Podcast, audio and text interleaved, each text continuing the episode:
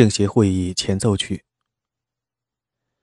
政协会议召开之际，尤其是杜鲁门声明的发表，为中国舆论撑起了保护伞，从而打破了禁锢的闸门。多年被压制的社会舆论空前的活跃起来。除去蒋介石的地位这条界限，人们不予越过之外，几乎就没有什么不能议论的了。政府、军队、立法机构的改组问题，执政党不应由国库开支费用问题。学校应取消党化教育问题、贸易垄断问题，乃至孙中山及其三民主义等等，无不成为议论的话题。这些议论的基本特征是以西方政治原则作为政协会议设计未来国家秩序的准则。在这样的政治准则衡量之下，国民党一党训政治及其法统肯定是处处不合格，国民党处在了空前的被批判地位。这段时间最为活跃的是第三方面，第三方面在思想意识上与西方民主制最为接近，并且其自身几乎又是一无所有，没有多少可以失去的特殊利益，因而其言论最无顾忌，其对西方政体要求最为强烈，当然对于训政的批判也最为彻底。第三方面理论家施傅亮撰文批判国民党的训政依据，他写道。国民党的训政依据有两个，一个是他们的政权是革命得来的，所以他们有权训政，不能轻易把政权交出去；另一个理由是说训政时期为孙中山先生所规定，他们不能违反遗教和变更建国程序。假使第一个理由能够成立，则共产党或其他党派何尝不可以借口革命来推翻你们的政权？假使第二个理由能够成立，那么中国就不应该叫民国，而应当叫做军国了。如果孙中山先生的遗教和建国程序绝对不能变更，那就无意的把他当做皇帝看待，把他的话当做圣旨看待了。施福亮这段文字是当时的各类议论当中，对国民党训政依据最为彻底的批判。接下来。诗文直接指向孙中山及其三民主义。他写道：“三民主义及孙中山的一切遗教，只有经过人民的研究讨论，才能变成国家的意志和法律。究竟孙中山先生的遗教中哪一部分符合人民的需要，为今日人民所愿意接受？哪一部分已经过了时效，已不合于今日人民的需要，为今日人民所不能接受？这必须经过人民自由意志的选择。”任何人都没有权利加以强迫。诗文以分析的态度对待孙中山及其三民主义，反对视之为皇帝圣旨。孙中山的遗教可以研究、讨论、选择，可以接受，也可以不接受，这些都是中国舆论多年不能正面触及的问题。民盟最具代表性的口号是：政治民主化，军队国家化。在政治民主化被提上议程的同时，军队国家化也必然被提出。施福亮另文写道：“现在国民党的军队虽然号称国家的军队，共产党的军队虽然号称人民的军队，但在我们第三者看来，双方都是党军，即党所控制的军队。共产党的军队不能交给国民党，等于国民党的军队不能交给共产党。所谓军队国家化。”必须国共两党的军队一律同时交给国家，而这个国家必须变成人民的国家，不是一党或一人的国家。施福亮关于军队国家化的要求同样是直言不讳，相当彻底。问题在于，施福亮笔下的这个国家是抽象的，而不是具体的。第三方面人士大多自视甚高，愤世嫉俗。因此，这个群体具有天然的批判的政治性格，在杜鲁门声明的保护下，这一性格得以充分张扬。他们纵横于国共之间，左右开弓，指点迷津，批判成为舆论的主流。对于国民党而言，杜鲁门声明绝对是一枚苦果，但由于该声明出自美国总统，既不能拒绝，又不能接受，因而其态度是尽量回避或淡化。国民党的这种两难的处境不难被中共识破，为此，中共抓住杜鲁门声明，向对手发起了新一轮的政治攻势。抓住杜鲁门声明做文章，其中之一就是关于该声明的译文问题。新华社曾就国民党中央社篡改杜鲁门声明问题发表评论，认为：以下引文。国民党宣传机关中央社久以歪曲事实、散布谣言著称。这次杜鲁门又发表了一个对华政策声明，毕竟因为是美国总统，不能不有所顾忌，只好在译文上打主意，故意加以曲解。不幸的是，美国官方新闻机关美国新闻处不但发表了原文，而且发表了中文译文，使中央社这种卑鄙手段完全暴露无遗。一。都市声明：美国强烈主张由国内所有主要政治分子选出代表，举行全国性的会议，从而商定办法，使他们在中国国民党政府内得享有公平而有效的代表权。美新闻处中文稿。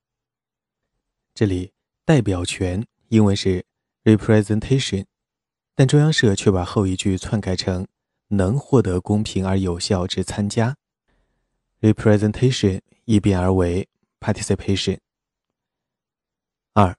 声明中说，此举必须将一党训政制度加以修改。美新闻处中文稿，原文是：This would require modification of the one-party political tutelage。中文社译成：一党训政似需修改。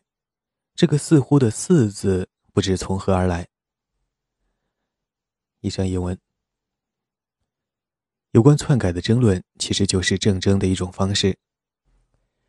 一九四六年一月一日，蒋介石宣布当月十日召开政协，同日将发表元旦讲话，表示，除了革命的责任不能放弃，国家的统一不容损害，根本大法不容变更，政府基础不容动摇以外，其他无不可容忍，无不可以协商。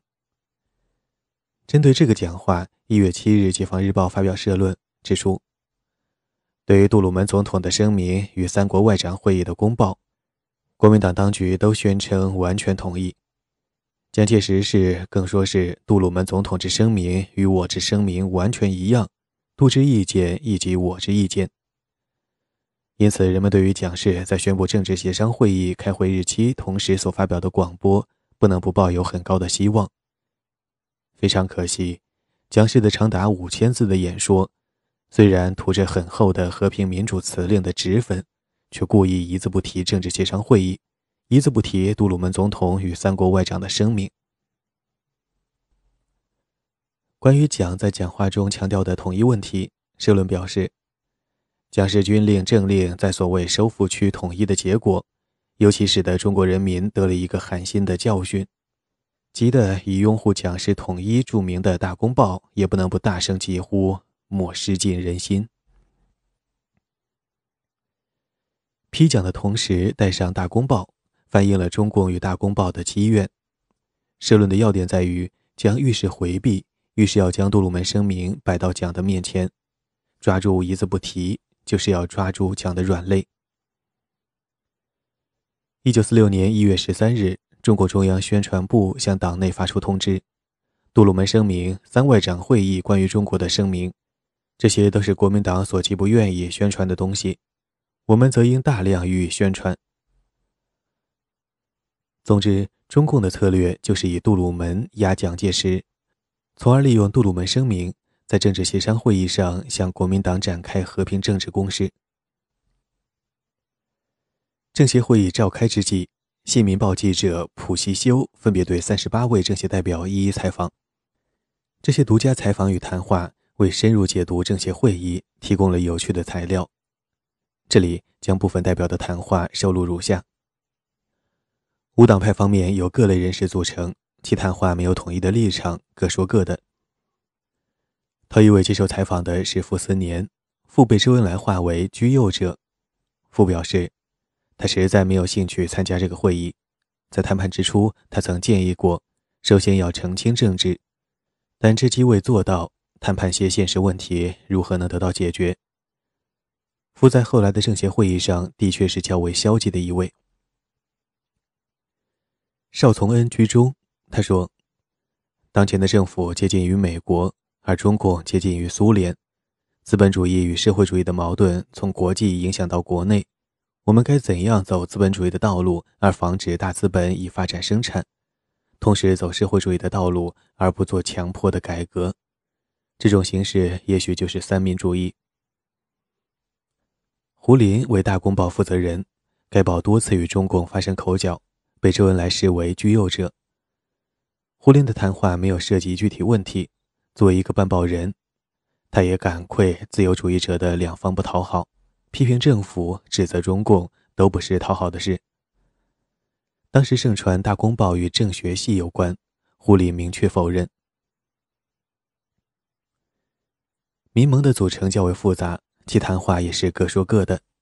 张澜居中，张说：“共产党八年血战，解放区遍十二三省，要不给他一两个区域受降是不公平的。”政府也该结束训政，重新来通盘筹划。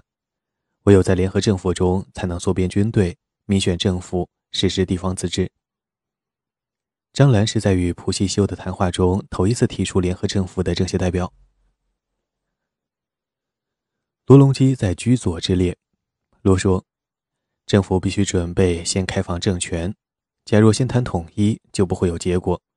军队国家化问题也要双方都交出来。”罗还说，选举要经由联合政府才公平。军政时期的选举可以说是国民党包办，同样，解放区的民选政权也可称为共产党包办，所以都要经由联合政府重新来执行。张申府是中共的四位确定者之一。张说，国民党有国际的承认、政权、国库、交通工具等力量。共产党有主义、理论、成绩、人民的拥护、国际的呼应等力量，而今日的第三者却真正站在真理方面，最合乎世界民主的潮流。张海表示，他是个哲学家，他庆幸这次各方面参加会议的代表们有四五位专门哲学家，他相信根据哲学的方法，政治上一定有个解决的办法。哲学可以解释政治。未必能解决政治。张对其哲学家的身份似乎有些自视过高。就政治研究而论，青年党代表曾琦的谈话最具研究意义。曾琦谈话的核心是联合政府。他认为，目前中国唯有先成立联合政府，才能解决一切问题。所以，这次政治协商会议可能就产生联合政府。成立了联合政府，则军队国家化问题及解放区政权问题都可以解决了。在强烈呼吁联合政府之后，接下来曾琦将矛头直指中共。他又批评共产党说，在毛泽东来重庆之前，他们要求成立联合政府，这是对的；但自毛时来渝开始谈判后，变为争军事不争政治，争地方不争中枢，这是错误的。他对于国共双方发表的会谈纪要颇为不满，他希望在政治协商会议中，共产党能纠正这种错误，大家还是商量联合政府的问题。周恩来在十二月五日向中共中央提交的报告中指出，第三方面不热心于为解放区争几省和几师军队，一般的均认为这是中共本身的利益，只有民主才与他们有益，联合政府可使他们有份。曾琦这篇谈话为周恩来的研判做了具体的注解。曾琦对于中共最为不满的，就是在国共重庆谈判中争军事不争政治，争地方不争中枢。这里的军事与地方，就是指中共的军队数额与解放区；这里的政治与中枢，就是指联合政府。曾琦的不满便在于，争军事争地方，第三方面无利益可争，这是中共本身的利益。只有争政治、争中枢及联合政府，这才是第三方面利益所在。因为联合政府可使他们有份。因此，曾琦对于国共重庆谈判甚为不满，希望中共纠正这错误。曾琦与中共之间的意见分歧，也就是争地方还是争中枢，争军事还是争政治。其实就是一个现实利益有份与否的问题，体现了利益的分配与政治的具体关系。曾琦这篇谈话是全部政协代表中对于联合政府最为强烈的呼吁，也是公开批评中共放弃联合政府，公开称这是错误的唯一一位政协代表。然而，此时此刻，曾琦所言肯定是中共最为乐于纠正的错误。国共两党代表的谈话，其立场无疑都是明确的。陈立夫的谈话是最为强硬的，陈说。对于当政治协商会议代表根本不感兴趣，因为他非外交家，不善办交涉。陈又说，政治民主化是要少数服从多数，不是少数挟制多数。今日中国需要和平统一，而和平统一先要从军令统一做起，军令统一了，政令自然会统一的。中共继承崇尚民主，应该尊重多数人民的意志，不应私用军队破坏交通。违反大多数人的意志是不聪明的。解放区因交通破坏与外间隔绝，早已成为束缚区。那里的民选政府，谁看见过？谁又知道怎么制造出来的？至于联合政府，绝不适合于中国的国情。训政结束是要将政权交还给人民，绝不是交给各党派，因为无党派的人民占了百分之九十八呢。易建英则对普希修说：“国内外都盼望中国产生一个民主的政府。老实说，在民主政府之下，一切问题都会迎刃而解。政府要还政于民，我们的军队也不能以党还党。国民党之所以拒绝联合政府，其理由是还政于民，不能还政于各党派；而中共之所以坚持联合政府，其理由就是，如果还是一党政府，我们的军队也不能以党还党。”张群是一位智囊，此时此刻面对各方人士不断呼吁成立联合政府，而邵力子、吴铁城、陈立夫、张立生则一再出面反对，但只是一般的政治主张上的反对，没有抓住要害。张群在对朴熙修的谈话中显示了其智囊的一面。张这样说：“联合政府是谈不到的，会谈纪要上也早就写着参与政府，至于参与的程度如何，尚需商量。”所谓会谈纪要，就是指国共重庆谈判。当时中共在谈判中明确表示不提联合政府，改提参加政府。张群所言就是抓住中共自己的承诺，来堵封人们，尤其是中共重提联合政府。这一招抓住了要害。从后来的结果看，的确把联合政府这一名词堵了回去。自抗战以来，蒋介石的个人地位不断强化，尤其随着抗战胜利，其个人声望达到巅峰，一时间无人能及。以上各式言论差异较大，但有一点则基本相同：无人敢于公开对蒋的地位提出挑战。中共也是一再否定国民党政体的同时，又一再表示拥护蒋主席。问题在于，如果没有一位能够制衡蒋的人物，政治改革很难说能够真正展开。现在人们找到了一位与蒋介石不相上下的人物，并且将更多的目光投向了这位人士。此人即马歇尔。马歇尔是整个民国年间出使中国的外国政治家当中地位与声望最为显赫的一位。如果说杜鲁门声明相当于一道国际圣旨，那么马歇尔则更像是一位国际钦差。马歇尔使华消息宣布后，国民党方面立即展开相关宣传。中央日报在一篇社论中称，马歇尔所任美军总参谋长一职是美国曾任此一职务中最伟大杰出，并且勋业极昭著的一个。称美国在二次大战的胜利，在政治上是罗斯福的胜利，在军事上是马歇尔的胜利。称马歇尔是美国陆军之母，杰克逊以后最伟大的军事天才。华盛顿以后最负人望的军人，等等。事后来看，这种东方式的恭维对于马歇尔并无效果。一九四五年十二月二十日，马歇尔飞抵上海，二十一日飞抵南京，当晚将在南京官邸设宴招待。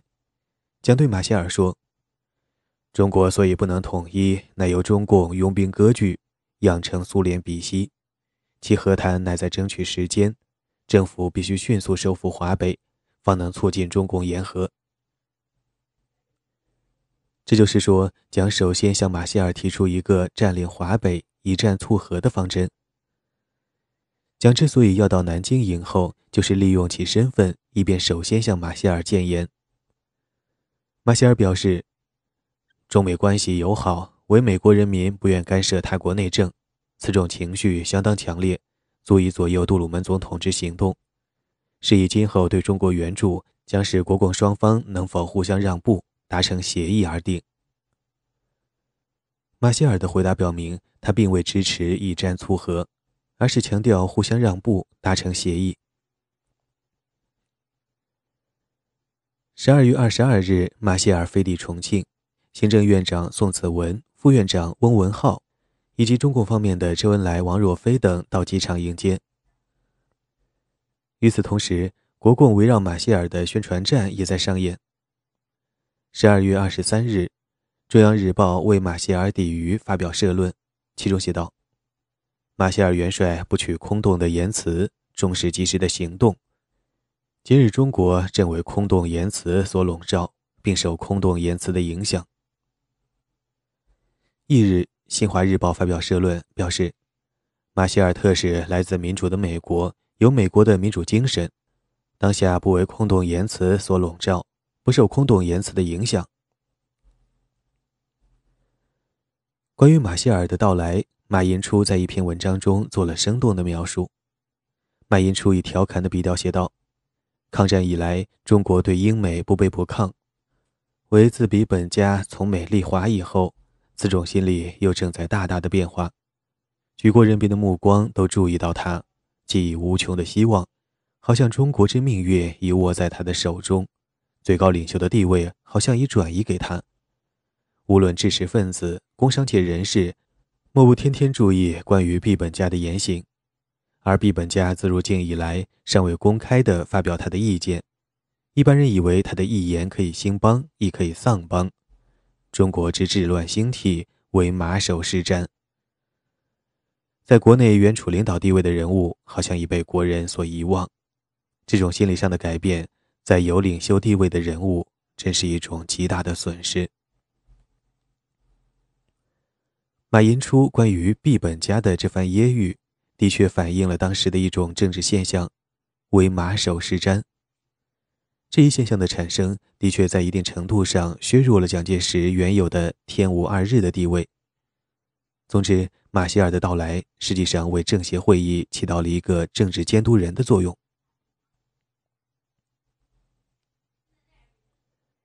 五项议题的争论与协议。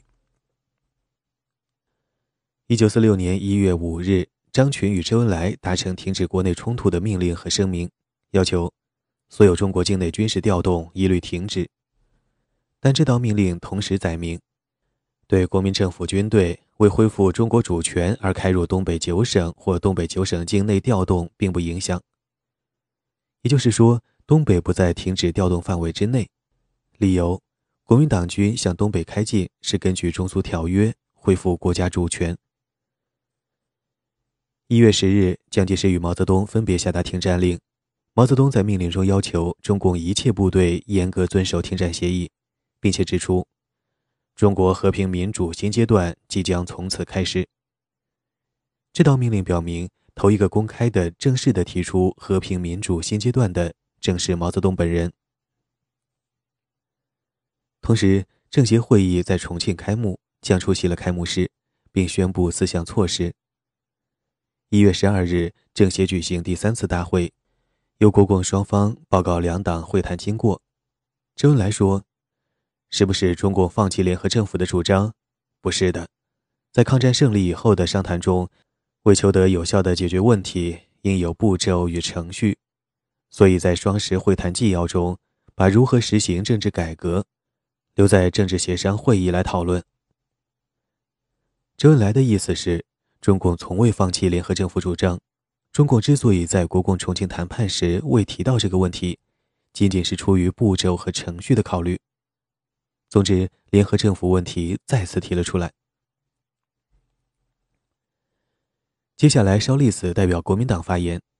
看来邵力子领会了前述张群对普希修谈话的意思，也就是以中共自己的承诺来堵中共的嘴。少这样说。国共重庆谈判时，周恩来先生在九月四五两日特别说明，中共不坚持联合政府、党派会议、联合统帅部的硬性主张，而提出十一条，对此颇可钦佩。的确。在国共重庆谈判九月四日的会谈中，周恩来曾明确表示不提联合政府等等。邵力子在指出周恩来这一承诺的具体时间之后，又对这一承诺表示钦佩，也就是以赞扬的方式提醒中共不可自食其言。从一月十四日起，政协会议五项议题全面展开实质性讨论，改组政府问题。直接涉及各党派参政问题，直接涉及一党训政的废除问题，因此也是当时人们最为关注的问题。一月十四日，国民党八名代表联名提出扩大政府组织提案，其要点是：国民政府委员会为政治之最高指导机关，国民政府委员会就原有名额增加三分之一，国民政府委员会得由主席提请选任党外人士充任之。王世杰对这个提案做了说明。王说：“现有国民政府委员三十六名，再增十二名，共为四十八名。在座各位都承认，国民党是立于领导地位的大党。如果国民党委员的名额仅仅是比较任何他党的名额多，而不具某特定程度的多数，国民党便不能履行领导的责任。关于政府委员由主席提请选任这一点。”王的解释是：所谓选任，就是由国民政府主席提经国民党中央执行委员会通过。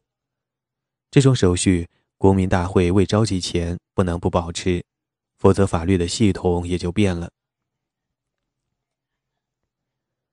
国民党提案有两个要点：第一，在总共四十八名政府委员中，国民党将占三十六名，也就是四分之三，这是一个绝对多数；第二。政府委员需经国民党中执会通过，表明国民党仍将立于政府之上，这个党制体制仍将保留。针对国民党这一提案，董必武说：“王学鼎先生说，国民党要在政府中占多数，我们既承认国民党是第一大党，当然也同意可以多一些。至于多到什么程度？”最好是政府主要职员大党所占的地位不要超过三分之一。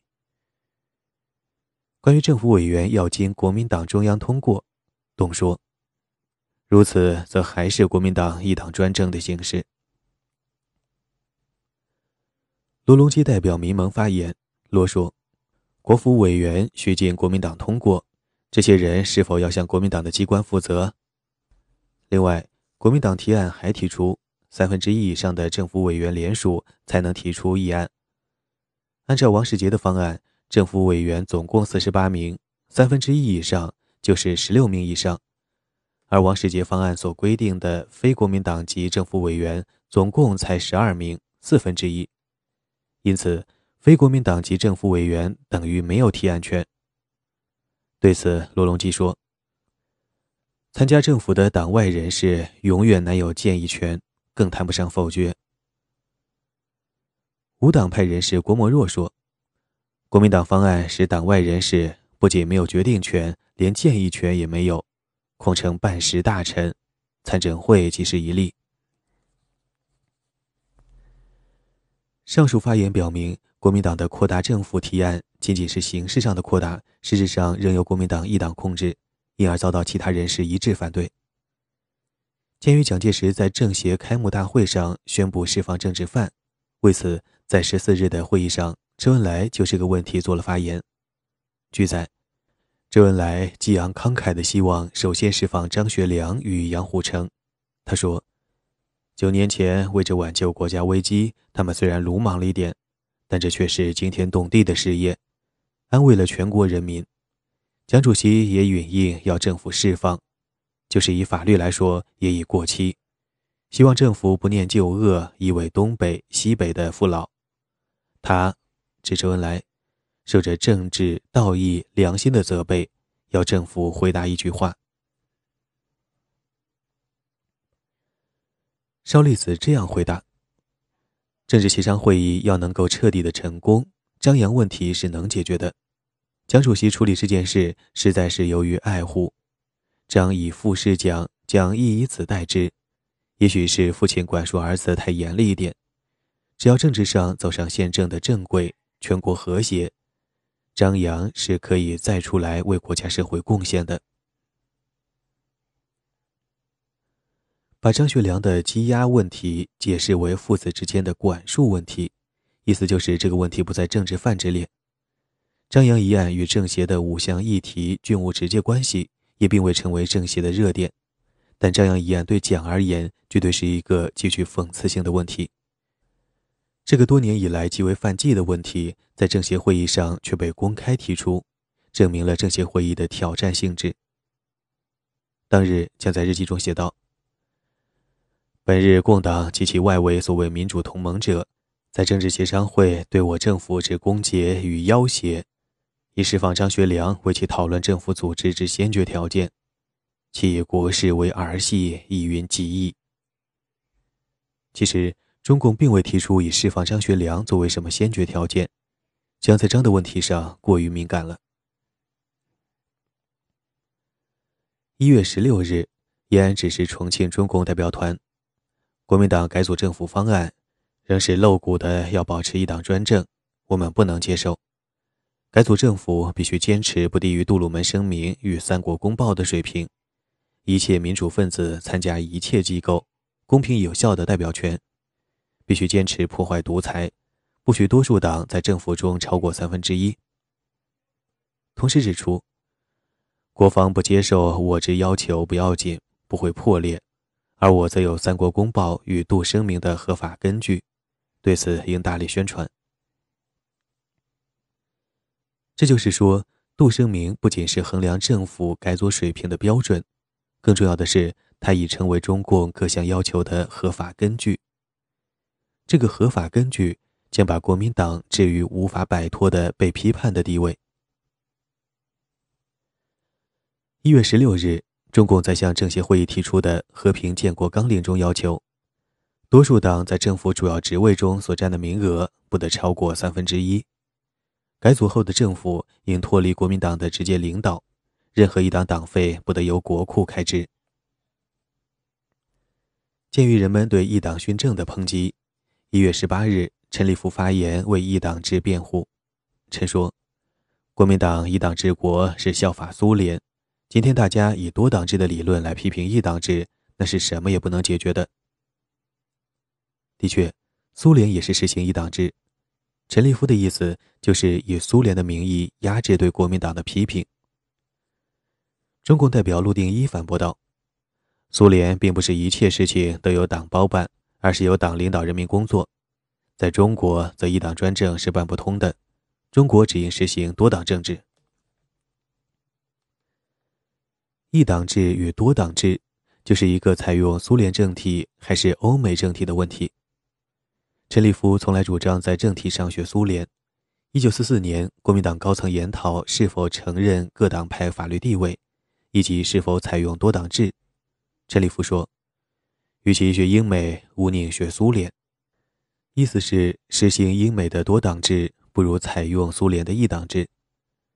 这一回，面对各党派对一党制的抨击，陈立夫再次搬出苏联模式，以效法苏联的名义为国民党的一党制提出合法根据。然而，问题在于，政协会议是以杜声明作为主要背景而召开的，因此苏式合法根据不可能压过美式合法根据。国民党被批判的地位未能扭转。总括而论，国民党在政府委员中应占多少名额的问题，成为改组政府小组争论的核心。国民党要求占四分之三，中共则提出国民党不得超过三分之一。周恩来说：“过半数是绝对多数，这样什么都可以由国民党决定，我们还参加做什么？”孙科说：“如果国民党只占三分之一，那么国民党是绝对少数了。”一向平和的孙科也强硬地说：“国民党非要过半数。结果双方各自让步，均不超过半数。一月二十五日，延安指示周恩来等，国民政府委员会国方已让步到只占半数人员，我方亦应让步接受国方此一方案。同时指示，国民党人员在行政院各部会中，在军事委员会中，在各省市政府及地方政府中，均不得超过三分之一，以便逼迫国民党在这些机关中也同样让步到不超过半数。这就是说，中共之所以提出不超过三分之一，着眼点是迫使国民党不超过半数。最后，在这个问题上达成的协议是：国民党政府委员共四十名，国民党二十名，另外二十名由其他党派和无党派人士担任。协议未规定国府委员需经国民党中执会通过。协议同时规定。普通议案由半数以上委员通过，重要议案需经三分之二以上委员通过。赞成与反对票数相等时，政府主席参加投票。所谓政府主席，就是蒋介石。这样，在一般性议案中，在二十对二十情况下，国民党实际上获得了过半数的保证，实际上可得二十一票。当国共为政府委员的组成激烈争论之际，处于幕后的马歇尔曾向蒋介石提交了一份临时政府组织法，其核心是由一个国务委员会组成临时政府。在立宪政府成立之前，非经国务委员会十六人之同意，国民政府不得发布影响各县、各行政区纯地方性质事务之法令。这等于是取消了现在的国民党政府。收到之后，蒋在日记中写道。该案乃为共党本身亦所不敢提出者，可知客卿与顾问对他国政治之隔阂。这件事当时没有公开，并未构成实际影响。它反映出马歇尔的着眼点是如何尽快向立宪政府过渡，而蒋介石的着眼点则是有利于哪个党。